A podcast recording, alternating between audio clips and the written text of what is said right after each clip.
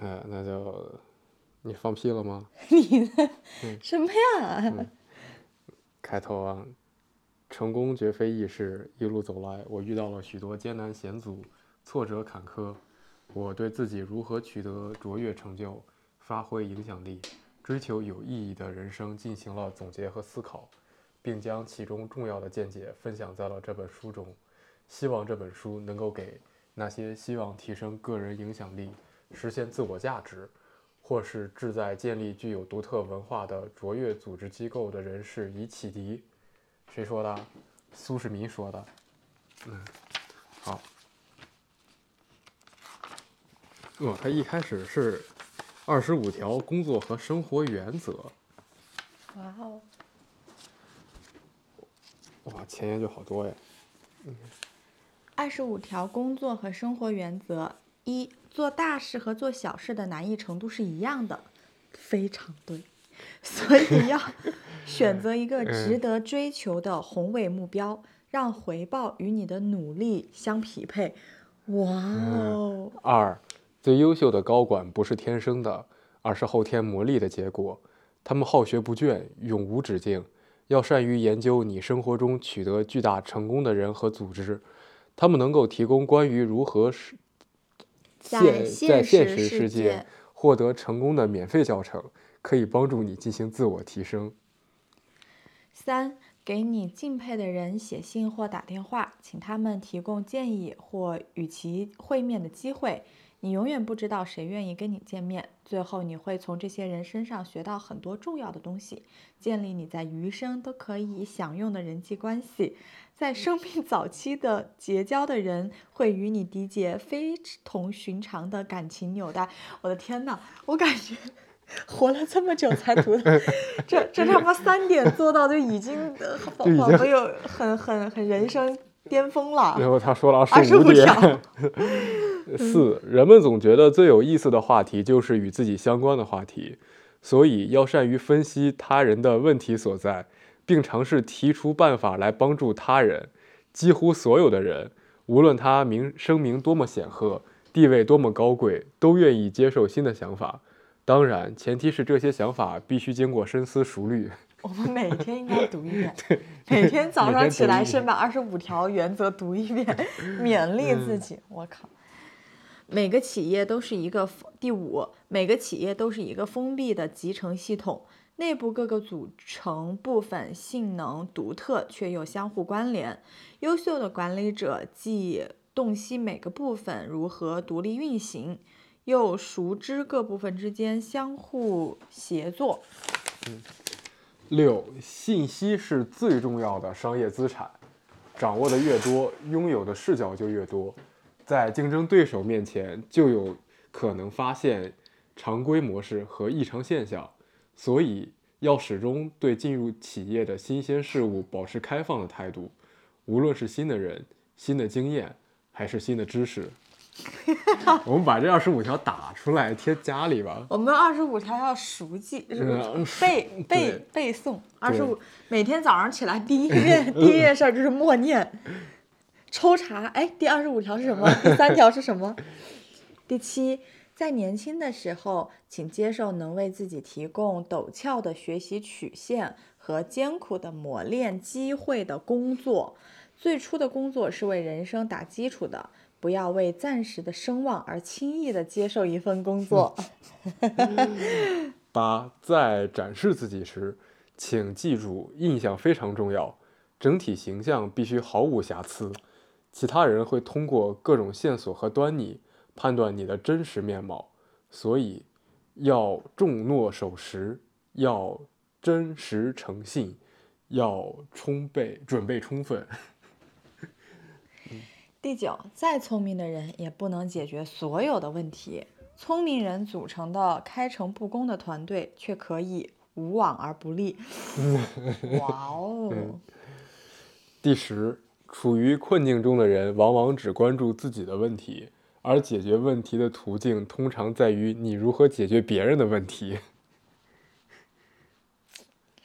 十一，一个人的信念必须超越自我和个人需求，它可以是自己的公司、祖国或服役义务。任何因信念和核心价值观的激励而选择的挑战都是值得的，无论最终的结果是成功还是失败。十二，永远要黑白分明，百折不回。你的诚信必须要毋庸置疑。当一个人不需要付出代价或承担后果的时候，坚持做正确的事情并非难事。但当必须得放弃一些东西时，你就很难保持信用记录。要始终言而有信，不要为了自己的利益误导任何人。要第十三，要勇往直前。成功的企业家、经理和个人都是具有志在必得的气魄和一往无前的精神的人。他们会在恰当时候当仁不让，当其他人谨小慎微时，他们会接受风险。当其他人瞻前顾后时，他们会采取行动，但他们会选择明智的做法。这种特质是领导者的标志。十四，永远不要骄傲自满，没有什么是一成不变的，无论是个人还是企业。如果不经常寻求自我重塑和自我改进的方法，就会被竞争对手打败，尤其是组织，因为组织比想象中更脆弱。十五，极少有人能在首次推荐中完成销售。仅仅因为你对一些事物有信念，并不意味着其他人也愿意接受。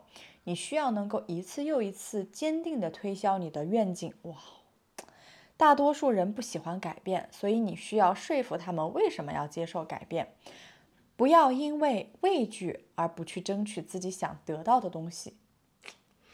我读完这二十五条，我就不想读了。今天 就这二十五条够你好多 烧。对，嗯，如果你十六，如果你看到一个巨大的变革性机会，不要疑虑其他人为什么没有采取行动，你可能看到了他人没有看到的东西。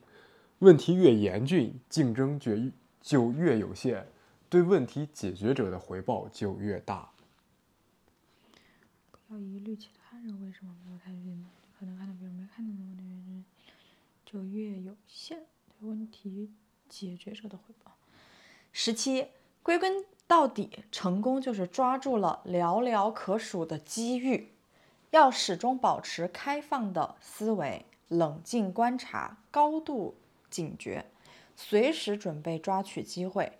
要统筹合适的人力和其他资源，然后全力以赴。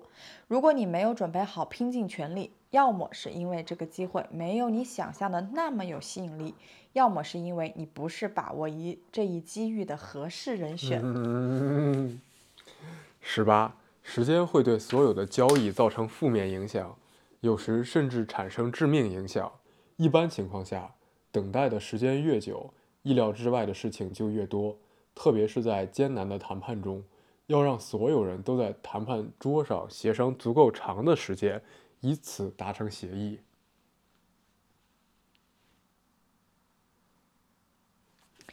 不是要要让所有人他们协商多少人的意思？那他这一句话的意思是让你花时间还是不让你花时间？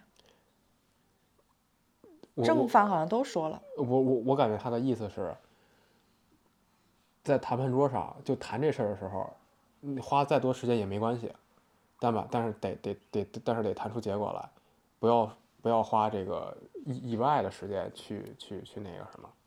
嗯十九，不要赔钱，客观的评估每个机会的风险。嗯二十，要在准备好时做出决定，而不是在压力之下，或为了达到个人目的，或因为内部政治斗争，或因为一些外部需求，其他人总会催促你做出决策，但几乎每次你都可以这么说：“我需要更多的时间来考虑这个问题，我想清楚了再回复你。”即使是在最艰难、最令人不快的情况下，这种策略也非常有效。二十一，忧虑，忧虑是一种积极的心理活动，可以开阔人的思路。